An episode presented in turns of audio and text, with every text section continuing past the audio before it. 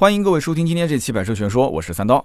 今天这期节目呢，和大家来聊一聊啊，广汽本田的几款车型在当下的这个市场环境里面，到底销量如何？然后呢，值不值得购买？前一段时间呢，我是去到广汽本田的这个 4S 店拍摄了一期国民车顾问，车型呢是缤智。今年的国民车顾问之前跟大家说了啊，就是全部由我来出脚本，由我来上镜。那么今年其实复工之后已经拍摄了一期，但是呢，它不在 4S 店拍，是在我们的工作环境里面啊，是做一个销售跟客户的一个啊比较搞笑的这种对话形式的这样的一期。然后这次呢是第二期，但是这一期呢应该可能上线会比前一期要早一点，应该是在月底之前。这算是我今年第一次啊到 4S 店去拍摄一个这个正式的视频内容。那么拍摄之余呢，也是跟这个 4S 店的销售的同事聊了一下。啊，有有几个我还之前就认识，那么跟他聊了很多关于一线的销售情况。今天呢，跟大家就分享一下啊，我所获得的一些信息。那么在拍摄这个缤智之前呢，呃，其实厂家是有过跟我沟通的啊，这也算是一个合作的片子。那么厂家当时跟我沟通呢，就是说这个缤智呢，你一定要帮我传播两个卖点。第一个呢，就是小型 SUV 当中啊，它是属于小钢炮车型，哎，你要突出缤智的动力好，是优于其他精品车型的。在当时我一想，这一个 SUV 怎么就变成小钢炮了呢？后来我就看了一下他给我的相关资料啊，他其实意思就是说，呃，咱们的缤智呢是 1.5T 车型，177匹马力，百公里加速8.9秒啊，你最好能跟我说个8秒多就可以了。那么其实从我内心来讲，说实话啊，我觉得这个加速也没什么特别厉害的地方。所以呢，我一开始在写剧本的时候，我有点不太情愿啊，我觉得这个百公里加速8.9，你说它是小钢炮，这个有点肯定要被骂，你知道吗？然后呢，我就跟客户啊，就提出了一些我的这个异议啊。我说“小钢炮”三个字能不能不要提？百公里加速几秒，我们就实话实说可以了嘛，对不对？然后呢，对方就跟我讲，他说：“其实啊，我知道你有什么顾虑，但是你可以去对比去看一看，比方说竞品 CHR 或者是奕泽，它的百公里加速是多少？”我一看啊，你说的是那个 CHR 奕泽二点零 CVT 变速箱，百公里加速十点三。那你要是跟这个一点五 T 的缤智这么一比啊，好像确实啊，你 你说你给它贴一个小钢炮的名头，呃，有有那么点意思。那么实际上呢，去年缤智一点五 T 刚上市的时候，厂家是要求经销商主推一点五 T 车型的，而且呢，在这个刚上市的一段时间内啊，厂家的产能也是偏移到一点五 T 车型上，所以你很快会发现市场上这个一点五 T 的车就变得越来越多了。那么经销商就要消化这一批库存，但是呢，客户他很难接受 1.5T 这个价位的缤智啊，它的定价是14.58万起售，一直到17.68万顶配，所以它这个定价已经是跨入到一个紧凑级的 SUV 的区间。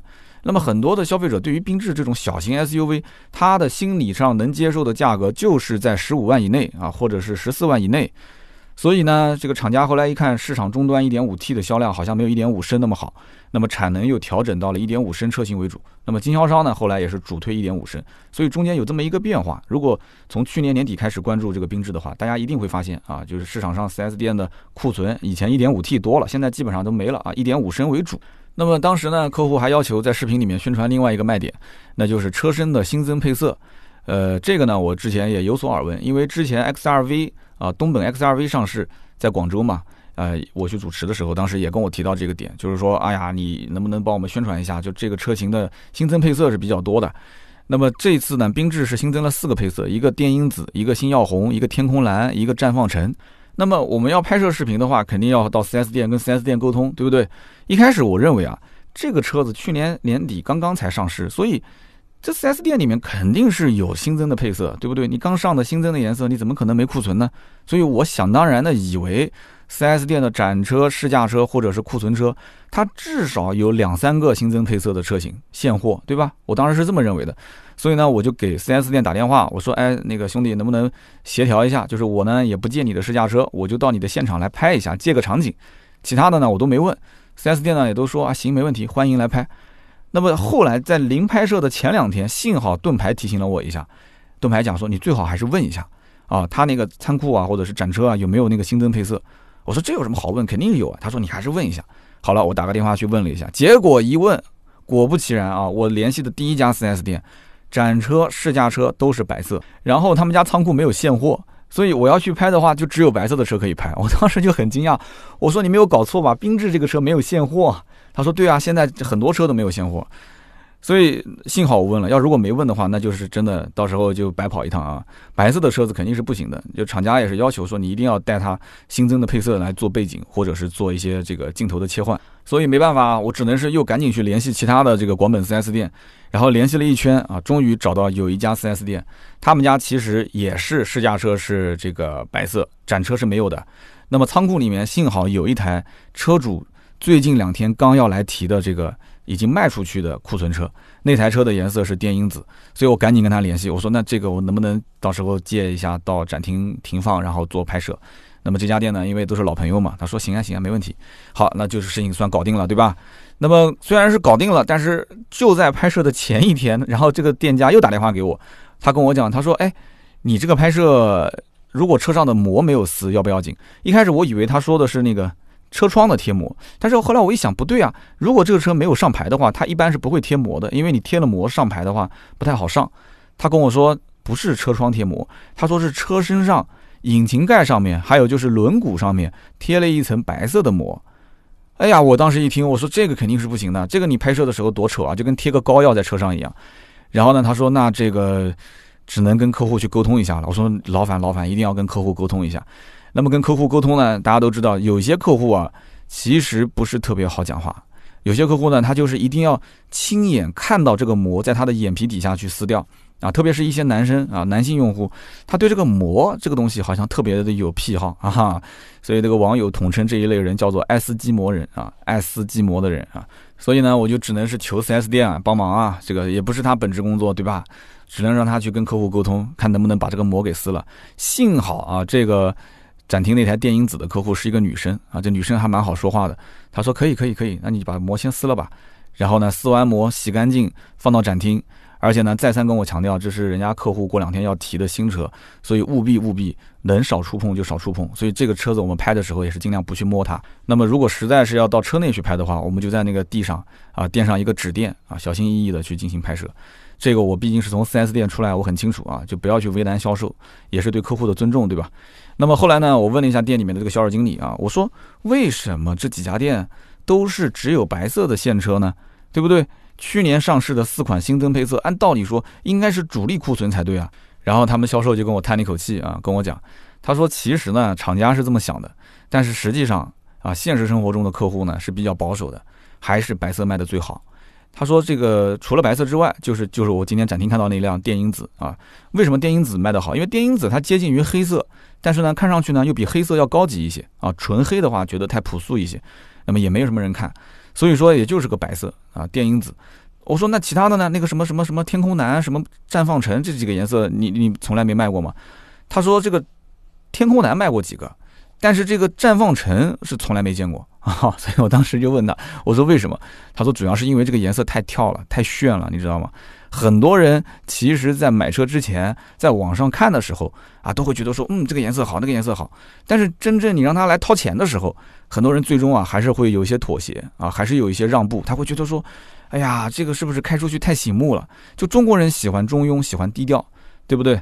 呃，虽然骨子里面可能闷骚的还是居多啊，比方说像我这样，但是真的当我选颜色的时候，我真的选一个那么骚的颜色，一个车子也不是开个一个月就不要了，你开上几年，对不对？人是会变得越来越成熟，那这个颜色会不会会显得我这个人就不是很成熟呢？啊，有些很多人他会是这么想，所以呢，保守一点，那就是买个白色的啊，或者是黑色的，或者是电音紫啊，就反正就这几个比较普通一点的颜色，三选一。所以说呢，厂家有的时候呢，设计师啊，他在配色的时候是一厢情愿，有点想当然啊，觉得说啊，年轻人年轻化，对不对？年轻化就应该颜色更炫更亮。但是如果他要真的去找年轻人去调研一下啊，把这个配色做好之后，给年轻人去去勾选一下，看哪个更喜欢，我觉得他就可能后期啊就不会出现这样的这种情况。所以说啊，这个其实还是要接地气啊。现在是互联网的时代，你要想抓住年轻人的心，你就应该真的是跟他面对面的去沟通。啊，厂家其实我是强烈要求带客户去厂家的车间里面去看一看配色，这个事情也不是没有。我之前在跟大家聊这个，当年本田想要去搞定日本本土的 K Car 的市场，因为它主要是女性用户嘛，所以他就带了很多的一些女生啊，就是家庭主妇啊啊少妇带到工厂里面，然后就问他这个车对吧？你还希望有什么功能啊？颜色你需要有什么颜色？那其实这个是很正常的，但是现在很少很少听说啊，厂家还会带上这个客户、前客或者是老客户过来，然后在进行这个车辆设计的过程中交流，很少啊。不过现在有啊，我之前也见过，是哪家我就不说了啊。确实也有做这种车机系统的啊内测用户，就是找一些老用户，然后给他发一个内测的版本，让他来提建议啊。这些其实都慢慢慢慢开始啊，我我觉得跟互联网的这种。特点很像，就是参与感、深度参与。产品卖出去其实就是让客户去体验的嘛，所以深度的参与其实完全是可以让它改进的更加的有卖点。那么我在拍摄缤智的时候啊，先是跟他聊了一下缤智。那么闲暇的时候呢，我就跟他们去逛了一下展厅里面其他的车。我当时看到展厅有一个大叔在看这个本田的凌派，就是一个比较年轻的，应该是刚入职的销售啊。当时在接待这个客户，销售经理呢可能是觉得这个大爷啊，他意向是很高的。但是这个新销售呢，他讲来讲去总是说不到点子上。啊，销售经理一开始是隔个两三米啊，就在旁边耳朵竖着在听，然后后来听听听听着急了，跑过去冲到前面就帮那个新销售给大爷做介绍。那么我在旁边呢，也是竖着耳朵在听。然后我听的过程中，我就发现，那果然其实有经验的老销售和一个新销售差别还是比较大的啊。老销售可以根据客户的需求啊，找他的痛点，然后来把这个车辆的卖点直接结合过去。但是新销售呢？都是想当然的啊，觉得啊这个车子就培训是怎么说的嘛，他就怎么说；厂家规定的卖点他就怎么讲，他就怎么讲。其实这不是完全一样的，销售也是需要因地制宜，对不对？那么我呢，对于凌派这个车，其实在很长一段时间内啊，跟大家的想法应该是差不多的。那么首先它是一个中国特供车型，对吧？这个车子呢加宽、加高、加长，然后呢车价呢相对来讲便宜一点。其他地方毫无特色啊，其实骨子里面都是一些非常陈旧的技术。一开始我是这么觉得的，我觉得这个车甚至就是把本田的整个品牌的调性啊都被拉低了啊。这个车子其实说白了就是为了在中国市场上挣钱啊，其他任何的存在的意义都没有。一开始我是这么认为的。那么但是呢，这几年你会发现，哎，凌派的销量在中国市场一直都还不错啊，一个月能卖到一万多台。现在可能稍微差一点了，因为这个大市场环境都不太好嘛，大概在九千多台吧，接近一万。但是呢，你要如果仔细研究一下，你会发现，广汽本田它其实如果没有凌派这款车的话，它中间这一档是断层的。也就是说，中国市场上最常见的十到十五万的紧凑级家用轿车，其实没有凌派的话，它就找不到其他车型了。但是呢，东风本田有一款很强势的车，叫做本田思域，对不对？所以说，广本不能看着东本吃肉，然后自己在家里面喝稀饭啊。所以因此它就有了这么一个凌派，虽然是中国特供车型，但是呢，这个车子呢，如果卖的跟广本差不多，能挣到钱，他也是愿意的。除此之外的话，大家都知道东本、广本其实很多车都是双车战略。你比方说，广本有雅阁，东本有斯铂瑞啊，然后广本有奥德赛，东本有艾力绅啊，那广本有冠道，东本它就有 URV。所以呢，它都是双车战略。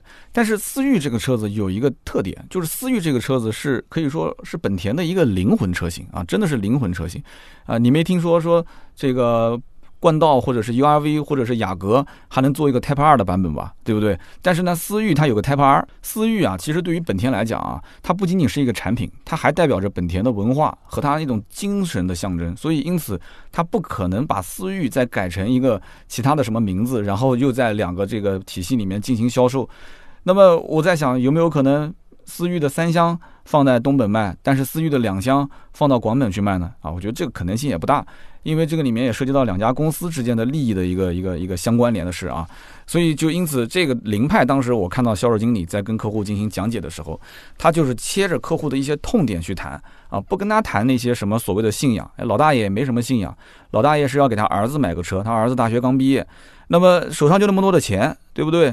你就算是买思域的话，其实也要多花个两三万吧，甚至三四万。那么凌派从这个老爷子的角度来讲，他手上就那么多的钱，他是能买得起的。那么对于他来讲，他没有什么思域的信仰，他没有什么本田的这种信仰，他就觉得我要买个合资车，这个车子呢稍微大一点，空间好一点。那么其他的呢，我只要觉得它皮实耐用，将来不要烦我啊，儿子别天天跟老子要钱去修车就行了。他其实就这么一个。很朴素的这样的一个想法，所以因此销售经理已经在旁边瞄了很久了，他就基本知道这个老大爷意向还是不错的，只要能搞定他啊，让他觉得说这个车是值得买的，他就肯定会付钱。那么在很多的这个城市里面，你会发现本田的粉丝其实是不屑去看这个所谓的凌派的，对不对？但是凌派的销量为什么我刚刚讲还能过万呢？那是因为中国市场本身是非常非常多元化的。有喜欢思域的这种本田粉啊，但是也有只认合资品牌、只冲着性价比去的普通消费者。就像我刚刚说这个老大爷，对不对？所以凌派这个车，它可能是在一二线城市啊，有的时候销量是比较一般的啊，因为一二线城市可能更注重品牌啊、面子上的一些事情。但是呢，三线以下很多的城市能见度是非常高的啊。为什么呢？品牌还是本田啊。你要是讲面子，哎，我的车就是比你的车大，对不对？空间就是比你大，配置也不低。那么我其实实际上掏出来的钱并没有花很多，哎，正好切中很多人的一些想法。那么我在上一期斯柯达的节目当中，我曾经聊到过，就是斯柯达的新锐这一款小车两厢车，对不对？顶配车型卖到十一万多。哎，那我那天在广本的店里面，我看到展厅放的那台，对吧？十一万九千八的豪华版的凌派，销售顾问跟我讲说，这车优惠应该能到两万块钱左右。我当时就很惊讶，两万块钱左右优惠完，这个车的裸车价不到十万。你看看眼前那个车，对吧？我们不去谈那些什么所谓的这个信仰啊、什么历史文文化这些东西，我们放到一边。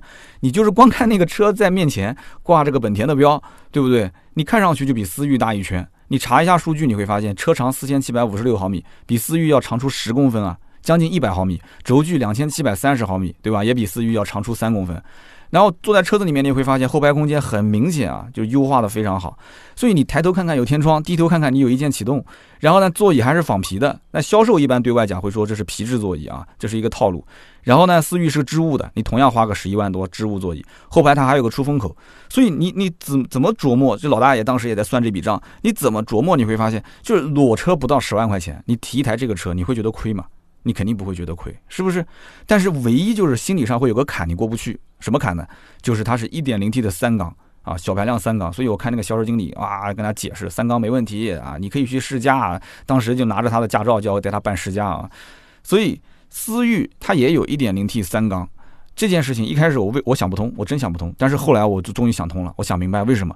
因为很长一段时间之内啊，思域它只有一点五 T。我相信厂家一开始也可能是没有一点零 T 的思域这个规划的。我刚刚前面也讲到了，这个车子不仅仅是本田的一个产品啊，这也是积攒了很多的本田工程师的一些信仰啊，也是本田的一个整个品牌的精髓所在。就像宝马三系基于宝马品牌一样。那么自动挡的版本起售价十三万九千九。一点五 T 很长一段时间内都是以什么样的这个预算呢？就是老百姓手里面至少十五万，你得有这个预算。大家也知道，思域一直都是加价之前，对吧？现在也没什么优惠嘛。你没有十五万以上的预算，你不要去看思域。那么这样一来的话，哎，就给广本凌派这个车子无缝对接上了，对不对？他一开始就是哎，他抄了个底，他怎么抄的呢？很多人只认本田这个品牌，他冠王东本去。逛这个广本的时候，他会发现，哎，广本有个车，这个大小、空间各方面好像还比思域好一点的。他不关心什么所谓的思域的信仰，但是呢，他要的就是我就是十万多一点点的预算，十万多一点，我现在就想买一台空间更好，对吧？配置也合适，挂这个本田的标的这样一个车。所以，因此东本看到自己的客户逛了一圈之后，跑到隔壁的广本，结果喜滋滋的去提了一辆凌派，他心里面能不急吗？他肯定急啊！所以他就推了一个 1.0T 的版本，1.0T 的版本一推出，它的入门级的价格直接就拉低到了十一万九千九。那么有人可能要问了，那既然要拉低到这个跟凌派一样的价格抢它的市场，那为什么不直接降到九万多块钱呢？对不对？凌派的入门版不就是九万多吗？所以你要了解清楚市场上的这个行情，真正凌派去买它的客户也没有多少人买九万多的版本，基本上都是在十一万九千八的这个基础上往上买啊，很少是往下买的。那么因此，本田的这个思域车型啊，东本思域，它就是直接切你十一万九千八这个好卖的版本作为它的入门版，所以它定价就是十一万九千九，一点零 T 入门。它这个一点零 T 入门的价格正好切中的就是凌派最好卖的那个版本。所以你看，虽然都是自家的兄弟啊，但是这个处处啊都是套路，下手都是挺狠的啊。那么思域的一点零 T 其实比凌派上市要晚一些。所以呢，思域其实在配置上面也是比较舍得下血本的啊。虽然价位一下子拉低到了十一万多，但是呢，LED 大灯标配，对吧？多功能方向盘是标配的，而且还有一点，思域啊，它全系都是多连杆的独立悬挂，它的后悬挂都是多连杆。那么它不像凌派，凌派的全系都是扭力梁的后悬。那么为什么它这方面没有去减配掉啊？虽然说它现在用个三缸一点零 T，但是它悬挂没去减。其实我觉得更多的考虑还是整个思域的品牌调性。它如果说再把后悬挂减成这个扭力梁，就跟那个凌派一样，对吧？两个车都没什么差别了，那完蛋了。我跟你说，那整个思域肯定是要被粉丝骂死。这个骂不仅仅骂的是一点零 T，很多人都会觉得说我骂的就是思域这个牌子，骂的是思域这个车，所以一点五 T 也躺枪。如果将来一点五 T 也躺枪的话，就会出现大问题。很多人买思域其实是活在梦里的。啊，那么这样子一骂就被骂醒了嘛，发现哦，原来思域其实也没有那么好哦，原来它也是这个板车悬挂哦，这很多人都不理解，他以为 1.5T 也是板车悬挂，所以就会导致整个的品牌调性会下滑非常严重。如果一开始仅仅就是想去抢一抢啊凌派或者是同级别的一些啊十来万的车的市场，结果到最后把自己的老本营也搞没有了，那这个不值得。所以说还是保持扭力梁的悬挂，虽然说定价都差不多，但是配置上来讲的话，也算是各有优势吧。但是呢，思域好就好在什么呢？它这个 1.0T 啊，其实也只是一个配角，真的是配角，卖不了多少台。可以讲九成左右的用户看思域的，基本都是买 1.5T。对不对？你挂个幺八零的尾标开在路上，你都没有底气啊，对不对？踩油门都没底气，窗户都不好意思放下来啊。所以因此，思域九成以上的客户都是看的一点五 T 版本。虽然说一点五 T 的版本呢，现在很多地方没有优惠，或者是小几千块钱优惠。一点零 T 的版本的优惠一万多块钱，两个车子不仅仅是官方的这个指导价有差价，优惠完的价格拉得更大。但是我仍然告诉你，思域的客户大多数不会考虑一点零 T。那么这个凌派是没办法，凌派是全系都是一点零 T 啊。那么我当时在逛展厅的时候呢，就顺带也看看其他的车。我逛了一圈，发现，哎，我说你们家这怎么没有奥德赛呢？对吧？奥德赛也算是一个合资品牌当中 MPV 的比较强势的产品了，对吧？那销售经理跟我讲说，哎，这个我不是不想放，是因为根本就没有货，说展厅没有，仓库也没有，一台都没有。那么为什么没有货呢？其实很简单，之前这个国五国六切换的时候，那么奥德赛的2.4燃油版没有国六的版本，所以因此呢，这个国六地区就不发货了。那么也只有少部分的这个国五的地区可能还能看得到这个车。那么现在卖什么呢？现在卖的就是奥德赛混动，但是奥德赛的混动产量又比较低，而且整个定价也比较高一些，所以呢，就来的客户呢，基本都是认这个车的，来一台走一台。那么订单有的还没交付，那么将近三十多万的这样的一个车，几乎都是在原价卖。你想想看，这什么概念啊？所以这个车子真的价格非常非常坚挺，而且订车还要等。所以我心想，就怪不得之前啊，我车行里面有几个咨询奥德赛的客户，后来都放弃了。他们一开始其实定的预算就是两点四的燃油版的预算，后来发现呢，燃油版没了，只能买混动，那预算又要往上提。那么混动版本呢，后来一问又没什么优惠，而且订车还要等很久，心里面有点不舒服，然后就跑去买其他的品牌了，对吧？其他品牌有优惠一万多的，也有优惠两万多的，对吧？而且都是现车。然后呢，我在展厅又逛了逛，看到旁边有一台这个白色的雅阁混动。我就跟这销售经理聊，我说：“哎，这车应该好卖，对吧？雅阁嘛，肯定你不管是混动还是燃油版都有人买。”销售经理就笑着跟我讲说：“这个车子也是店里唯一的一台库存，就是雅阁整个的仓库里面没有一辆现货，就这一辆展厅里面的展车。那么现在因为受到这个疫情的影响，厂家的整个生产进度呢也是比较慢。那么雅阁这车本身订单也比较多，也好卖，所以呢订单多，消化呢就比较快。”因此，这台车子如果不是白颜色，其实早就卖掉了啊！就有的客户会觉得说，买一台雅阁，这个白色可能有点太素了啊，就是家用呢可能合适，但是你要如果带客户的话，商务的话，有点不太够稳重。那么雅阁是什么颜色好卖呢？一个就是黑色，还有一个就是那种蓝颜色啊，蓝色比较好卖一些。嗯，雅阁也是优惠非常非常少，现在基本上也就是一万出头一点点啊，有的地区可能连一万块钱优惠都做不到。那为什么我说它这个优惠少呢？如果你要是了解过这个级别中大型轿车的这个售价和优惠的行情，你肯定会发现，在这个级别里面优惠三四万块钱，那都是很常见的事情。也就只有像什么雅阁、凯美瑞这样的车，他们的优惠呢，其实也就是在几千块钱啊，一万块钱上下一点点浮动。那么像帕萨特、像迈腾这种车，销量也很好，但是呢，你会发现，你只要去 4S 店问价格，销售一开口。如果跟你讲说优惠三万，可能客户掉脸就走。为什么？因为觉得你不够实在啊，才三万啊，对不对？你至少得三万五起步啊，四万我也不会嫌多啊，对不对？所以因此我一直觉得日系车啊，在这种中大型轿车领域里面，它的整个的产量和它的价格的把控方面控制的非常非常的合格。这就像一个平衡杆一样的，就是你产量太大压给经销商，经销商之间会混战。对不对？但是你产能太小，客户又会抱怨，因为你始终订不到车，所以这里面的控制其实是一个比较深的学问啊，一句两句也说不太清。但是日系的整个车企在这方面，我觉得控制的是比较好。但是德系车企就不是，德系车企就特别想要什么，要当大哥，对不对？天天想当大哥，当大哥怎么办呢？啊，就要在这个市场份额上面啊一直在提升提升。我以前在奥迪、在大众的时候，我经常会收到邮件，就是厂家要求什么呢？就是要市占率。就是你在当地的车管所的上牌量，你要每个季度、每个月实时的上报。我要看到当地的车管所的上牌量，我的市场占有量占多少。所以这就是很恐怖的一件事情了。那你要去做市占率的话，你就要不停的把车辆销到消费者的手里面，你不惜一切的代价。好了，那现在代价就是这样啊，对不对？日系的车企卖一辆赚一辆的钱，对不对？经销商也很开心。那么这个德系车企呢，两万块钱不够，三万三万块钱优惠还是不够，四万。所以你到最后经销商也挣不到钱，所以怎么怎么办？厂家就减配，对吧？啊，就开始，啊，就各种减配了啊，就不说了。减配这个事情，德系车企都玩的特别，对吧？熟络的一个一个手段了啊，老百姓也都知道。抖音小视频上面现在天天都在讲这个什么德系车，讲这种减配。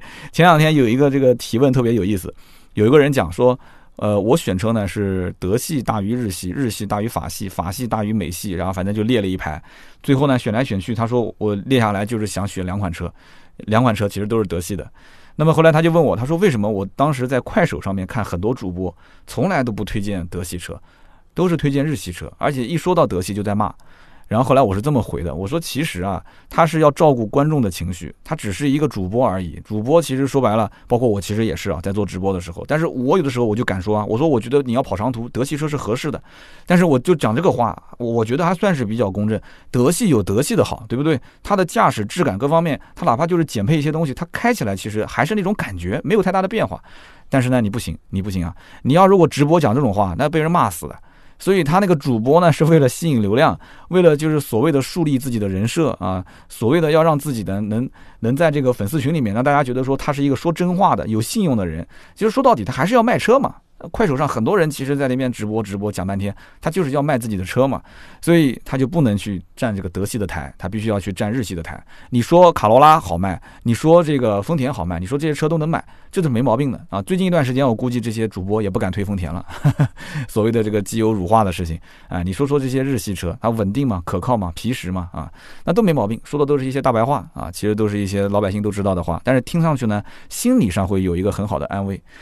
那么因此呢，德系这种对吧？德系车型价格厮杀，经销商赚不到钱，厂家减配，它就是一个恶性循环。那么我们再说说看，这个当时广本店里面的冠道，冠道这个车其实也同样遇到这个国五国六切换，国五国六切换之后呢，二点零 T 的版本在国六的地区就不能卖了，它是国五嘛，就不能卖了。所以因此，像南京这边啊，就是国六的地区都是只卖一点五 T 版本。但是呢，很多客户会有一个疑问，就是这么大一个车，一点五 T 能不能带得动？所以就很纠结啊！实际上呢，真的有二点零 T 在卖的时候，大家还是纠结，大家觉得贵啊，对不对？你呀，这车子上路都快三十来万了，那怎么这么贵啊？我都不如买奔驰、宝马、奥迪了。所以你看，这就是客户一个普遍的心态，对不对？有的时候呢不珍惜啊，没有的时候呢又在喊说：“哎呀，你这一点五 T 太小了，小马拉大车不够不够。”所以这个车子呢，其实也很神奇。你甭管说啊，客户喜欢还是不喜欢，你甭管说这车卖到三十多万啊，是不是应该去买宝马、奔驰、奥迪？但是这个车没有什么优惠，真的没什么优惠。啊，你你不不买没关系，但你真的想买的时候，你会发现价格很难谈。那我当时就想说，这个车子它没什么优惠，真的有那么多人买吗？销售经理跟我讲说，对不起，仓库里面也没有几台库存啊，这个车子也缺货。所以你你你。你缺货，你没办法，对吧？人就是喜欢那种得不到的感觉，是不是？越是得不到，感觉就会很好。那么买这个车的客户呢，其实还真不是就着它便宜或者是低配来买，它有一个入门版是二十二万的价格，对不对？看上去挺诱人的，这么大个车才二十二万啊！但是呢，真正买这个车的人，配置一般都是从二十四点五八万起步。我当时看了一下这个配置，其实我很快就明白了，中国人要什么呢？全景天窗啊，大真皮，再加上一个中控屏。就是这些东西，所以这车都有，对吧？这车都有，老百姓一看说啊，这该有的都有了，对吧？价格也合适，行了，那就它了。那么一咬牙一跺脚啊，很多人可能甚至买一个中高配，对不对？因为毕竟二十来万都花了，再多个一两万、两三万、四五万，好像也不是那么个事，对吧？所以当年其实连我都不怎么看好这一类的车，我觉得这种大五座的 SUV 的定位根本就不太对。对不对？因为那个时候整体风气就是一个七座 SUV 的市场，对不对？虽然我个人我可能不会买七座 SUV，但是老百姓当时就是这么个，他就这么一个热乎劲啊，他就这么个热乎劲。他买 SUV 都花了二十多万了，为什么不买个七座呢？对不对？我宁可不用，但是我不能没有。但是现在来看啊，好像似乎这个二胎啊。没有以前那么热了啊，可能也是到了我们这个年龄啊，就是某些方面的事情啊，有心有余而力不足了，可能。所以说这个气座呢，目前来讲也不是什么刚需了。我问过身边很多的人，我说你准备要小二子吗？对吧？那他都哎呦，这养一个都都不容易了，还生两个，对不对？你生下来谁带呢？对不对？两方父母有这老年人现在都有自己的生活了，也不愿意带孩子。年轻人又有自己的事业，对吧？谁愿意把自己的青春就花费在自己家的这个小二子、小三子身上呢？哎，所以因此呢，这个七座车好像真的就没有以前那么刚需了。而且很多人也想明白了，他就算有个小二子，家里面两个孩子，夫妻两个人，还真的天天带着父母两边的这个老人出去玩吗？一台五座车带个小二子，对吧？也完全没问题啊，有什么毛病呢？对不对？老婆坐副驾，后面两个儿童座椅，不就结束了吗？所以，因此，真的，这个当时在七座市场的时候，我就讲了，我说这个七座 SUV 的市场可能也就热乎那么一阵子。现在好像是真的这样。那么，七座 SUV 的市场如果热乎劲过去之后，大家又回归到了五座市场上的时候，你就会发现冠道和 URV 的春天就来了。因为比起那些七座的 SUV，它为了考虑第三排的空间嘛，所以它二排会牺牲很多。但是像这种冠道 URV 的车型，它就是专门针对大五座的。什么叫做大五座？就它的二排座椅啊。腿部空间包括头部空间就特别好，就非常明显的优势啊，比起那些七座的 SUV，所以这个就是怎么讲呢？目前来讲，可能市场上有一些细微的变化啊。你要不看这个车型的话，你可能没有感知啊。你看了之后，你会发现价格其实很难谈啊，不像外面你感觉说二十多万的车，一个本田的牌子，那怎么着你也优惠个两三万块钱？对不起，没有 啊，很多地方也就是一万，甚至一万都不到啊，一万出头一点点，大概就这么一点优惠。那么最近一段时间呢，其实丰田呢是在闹这个机油门事件。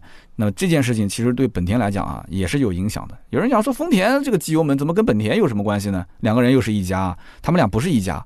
但是你要知道啊，本田是中国老百姓关于机油增多这个词的启蒙老师，启蒙老师。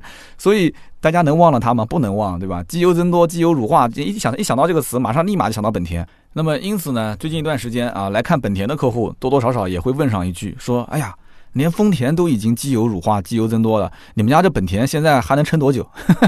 哎呀，这就让人很难解释了，是不是？那么销售一般也会说：“哎，咱们家目前没有遇到这个问题啊，之前的问题不是已经召回、已经解决了嘛，对不对？”那丰田如果需要我们来提供方案，我们也可以帮帮他。后面这句话是我讲的，是我下面瞎猜的啊。那么其实机油增多这个事情啊，我也一直在关注啊。那么从之前的本田机油门到现在的丰田机油增多这个事，这里面其实有很多可以说到的地方。那么本田当年是给了一些解决方案啊，比方说 ECU、TCU，包括它整个的一些啊这个进气管道啊进行一些变更更改。那么从丰田的机油增多这件事情上来看，我觉得可能还没有本田那么复杂。为什么呢？因为最近一段时间大家都知道疫情很长时间，大家都没有开车，车子都是停在车库。而且每个人的停车环境都不一样，有的是地下的，有的是地上的 啊。像我那个旁边还有一棵树，经常还有鸟屎，还有落叶啊。所以你看我那车就经常会天窗堵啊。但是呢，你要是如果停地下车库，可能就不存在这个问题。那么机油乳化这件事情啊，有空我们慢慢聊吧，因为这里面可能是涉及到包括水油之间的混合啊，包括这个油跟润滑油之间的混合。所以说，呃，官方目前丰田只是给了一个回应的方案。就是说，这个可能是一个个例啊，但是没有做进一步的解释。网络上呢，各路大神啊，也是做了很多的一些分析，有理有据啊。所以我感谢这个网络时代带来的信息透明化。不过呢，插一句话，大家呢不要总是去刷抖音了，因为这个抖音我就发现很偏激。因为抖音上的内容你不偏激不搞笑，就没人来看。但是呢，往往这个很偏激的言论呢，他只说了前半段，他没有说后半段，而且基于这个时间有限啊，他很多的一些内容没有展开。他就是想要一分钟之内让你看完点个赞，对不对？所以有些话你一分钟是说不完的。因此呢，我觉得不要被这一类的小视频的内容带跑偏啊！如果你真的想要深度知道这里面，呃，是怎么一回事，你可以看一些大神的文章啊。你要不知道大神是谁的话，你可以来问我，微博私信，我可以把链接发给你看啊。一句两句我也说不清，这里面有 N 多的一些圈内的大神啊，做过一些实测的一些实验。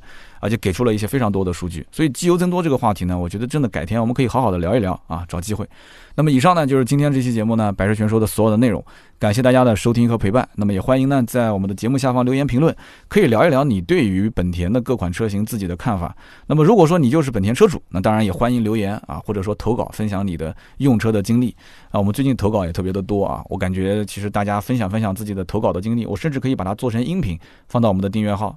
读一读你写的文字都挺好的，那么留言评论呢是对主播最大的支持，我们也会在每期节目下方抽取三位，赠送价值一百六十八元的节末绿燃油添加剂一瓶。好的，那么下面呢是关于上一期节目的留言互动。那么在上期节目之前呢，还有一期特约的节目啊，就是捷达的 VS 七。那么我也看到了，就是留言区里面呢，很多兄弟啊还是非常支持我的特约的啊，就是这个留言呢姿势非常正确，但是呢也有一些兄弟呢非常耿直，还是喜欢留那些。啊，大实话。那么我还是那句话，留言区的这个抽奖就是特约节目，我只抽取正确的姿势，所以希望大家呢多多理解啊。比方说这一位叫做年少轻狂最深情哈，他说捷达这个车很不错，德系高品质 SUV，准备疫情结束之后就把它提回家。那么既然你都准备提车了嘛，我就赠送一瓶芥末绿给你啊，祝你购车愉快。那么下面一位听友的名字叫做 F E N J I L I 分基离啊，他说捷达 VS 七是辆好车，我明天呢准备去试驾一下捷达的 VS 五啊，看看这个车怎么样啊？我觉得这也是非常正确的姿势，而且这个可能还真的是要购车的车主啊。下面一位呢，他的名字叫做我是 M U，他说虽然我知道是特约，但是每次听完之后啊，都有一种想去试车的冲动。那么好，就是特约节目以上三位就是中奖的留言，大家就知道了。其实特约节目真的是希望大家多多支持，并且保持这种正确的啊留言的姿势。这个时候对我这个一档免费节目来讲的话，最大的一个帮助。那么如果说你要真的想说大实话的话，没关系啊，说实话我也欢迎。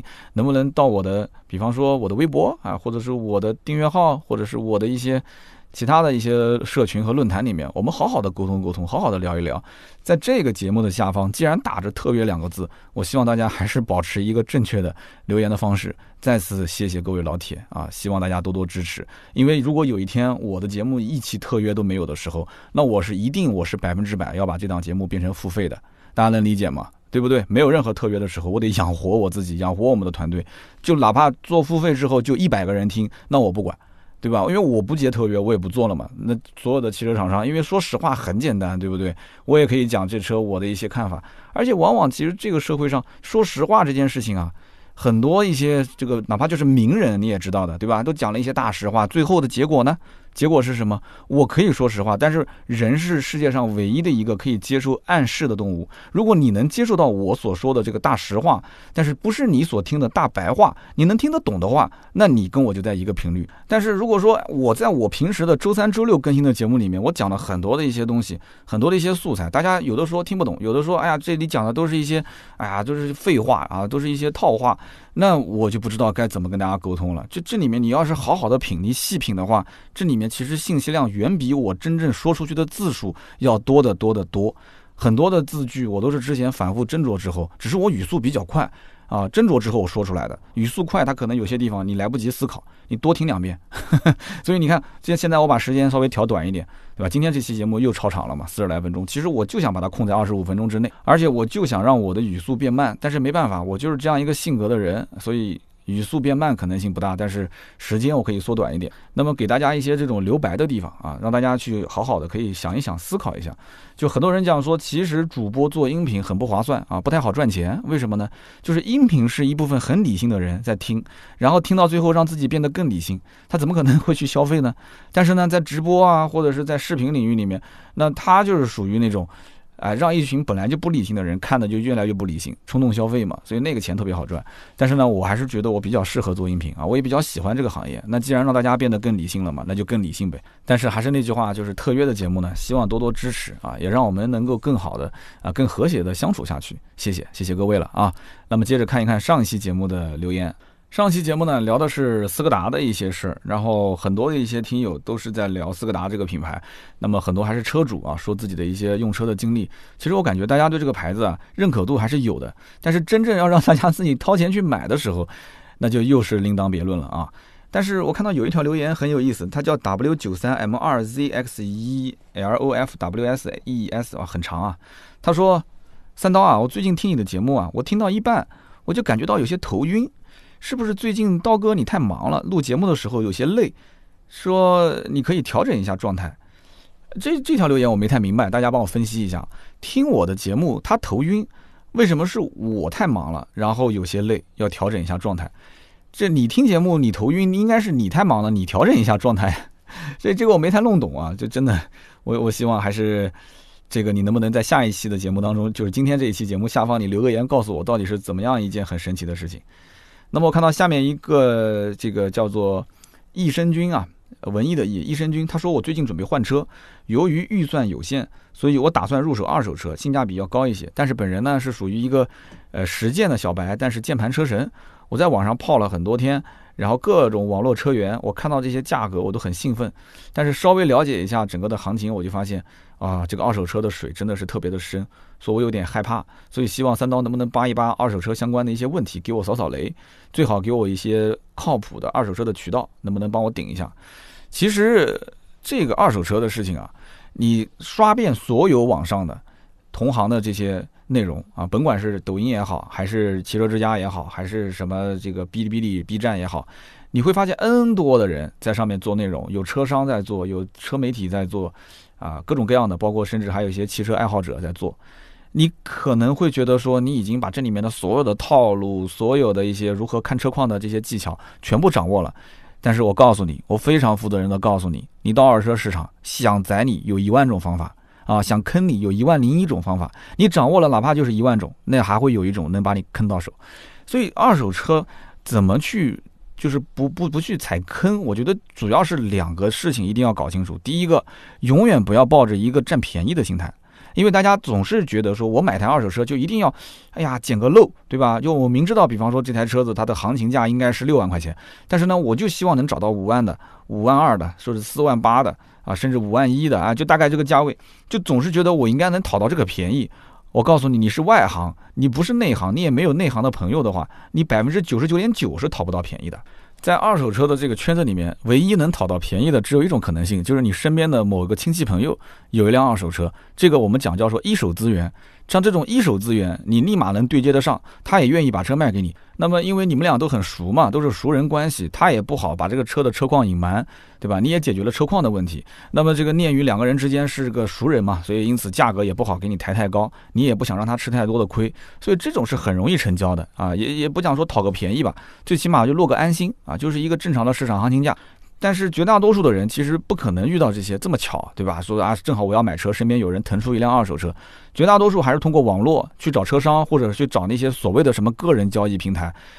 怎么说呢？这个里面的价格，包括这里面的车况，都是鱼龙混杂。就你没有人帮你探坑的情况下，你根本就不要想去讨便宜。那么第二个就是你一定要搞清楚，在你不一定能讨到便宜的情况下，你怎么操作呢？那就是认车况，二手车就是车况，其他什么都不要看。这台车子，我举个例子，全车原版漆，从来都没做过漆，他连漆都没做过，他，他难道没事车主还去下配件吗？对不对？漆都没做过，原版漆那就是极品车况，然后又在 4S 店里面全程保养，也没有过任何的维修的记录，对吧？公里数呢，相对来讲也是比较合理啊。太多的呢，其实我觉得你要了解它为什么那么多。他要是跑网约车，那肯定不行，对吧？但是他如果是两个城市之间跑长途，那我觉得还是挺好的，这个车没什么问题。跑跑长途对车子其实也有好处啊，它很多的一些磨损件其实可能磨损也不是很严重，对吧？那么这样一个前提条件下，你找了一台车啊，公里数也是相对合理的，一般一年开个一万公里左右的。对吧？4S 店全程保养记录都是清清爽爽，对不对？女教师一手车，对吧？国企员工一手车啊，那这种那美滋滋啊。那这种车子如果是落在二手车贩子手里面，他会很便宜的卖给你吗？不可能，他收的价格就很高。那如果是车主卖给你，他会很便宜吗？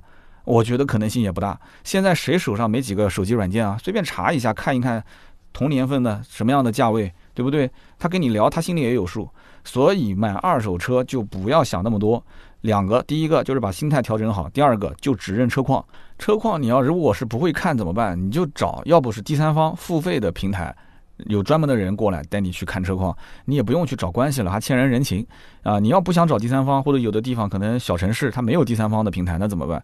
那你就找熟人，找机修工啊，找钣金工师傅啊，对不对？你自己不认识，托身边的朋友找哎，摔个两包烟，一个下午。但是有的人呢，就是今天看这个车，明天看那个车，这个车也要找人看车况，那个车也要找人看车况。你这第一个，你欠人情欠得多，别人也不愿意帮忙。你总是看，你不买，对不对？你应该是怎么操作呢？你把车型看好了。年份、公里数，你大概看下来，然后听老板跟你讲，或者车主跟你讲，都没什么问题了。你再看第二次的时候，就是那天你是带着钱去的，你就应该把这个师傅带着，然后就是一把头拍拍板，对不对？拍板，然后就确定这车车况没问题，对吧？没有过前方的碰撞，或者是整个车子确实没出过事故，那不就行了吗？还可以通过第三方软件去查一查他的保险理赔记录啊，都是付费的第三方软件啊，包括你可以查一查他的这个 4S 店的维修记录啊，也能找得到啊。没有任何问题啊，所以呢，这就是买二手车的一个一个比较正常的一个逻辑，不要在网上看那些啊这些什么所谓的这个防坑套路的那些东西，都是讲故事。我也是喜欢讲故事，你听这些东西是没有用的，你就抓住这两点，基本上就不会错，好吧？啊，这是益生菌的留言。那么下面这一位呢，留言非常简短啊，但是看完之后呢，我有点不太爽。他的名字叫做你的大宝贝鸭，你的大宝贝鸭，这是男的还是女的呢？你要如果是个女生的话，哇，你这个留言真的太劲爆了。他说，哼哼，节目的内容和三刀一样短。哎呦，你要是个男生，我就想问你了，你是跟我一起洗过澡呢，还是怎么回事啊？你怎么知道这个节目就跟三刀一样短呢？但是我想告诉你的是，虽然短，但是它很精悍。OK，好，我们看看下一条留言啊。下一条留言，他说叫祥海，听三刀的节目两三年了，平时一般都是催眠用，每次都盼着早更新，有机会说说平民房车。哎，讲到这个平民房车这个事情啊，最近我是在策划这个话题，为什么呢？因为我平时在刷小视频的时候啊，我就发现现在房车的这个视频啊，好像热度一下子就有点上来了。再加上我身边前两天出去这个遛娃啊，带娃出去散步，遇到了一个他同学的爸爸。他跟我聊天的时候，他爸爸刚刚买了一个奔驰 E，他跟我讲，他说啊，我之前去看车展的时候，我以前一直以为房车特别贵啊，都是一两百万，然后后来我才发现，原来几十万就可以买到房车了，我有点后悔了，我都准备买个房车了，放到家里面。啊，我就跟他讲了很多房车的一些日常养护很麻烦的地方啊。他说：“哎呀，我就给你看视频。他说，哦，有个有个有个女孩讲房车的，讲的特别好，我经常看。后来我发现他掏出手机啊，他还把这个视频下载在手机里面啊，他没事，他喜欢去研究研究，所以他就已经是一个房车的真正的潜在用户了。因此呢，我觉得这个话题啊可以聊一聊。但是呢，因为我接触确实不多。”不过呢，我认识做房车营地的老板，而且也认识做房车的这个经销的代理商，那关系都还不错啊。很多年都一直看他在持续的在这个行业里面耕耘。那有机会我就把他邀请到我的这个节目里面来，跟大家一起分享分享跟房车相关的故事啊，这也是非常好的一个选题。好的，那么以上呢就是今天节目所有的内容，感谢大家的收听和陪伴。那么如果说想加入我们的微信群，一起跟全国各地、全世界各地的网友聊聊天的话，可以联系我们的盾牌四六四幺五二五四，也不要忘了在我们节目下方留言评论啊，这是对我的最大的支持。今天这期节目呢就到这里，我们下一期接着聊，拜拜。I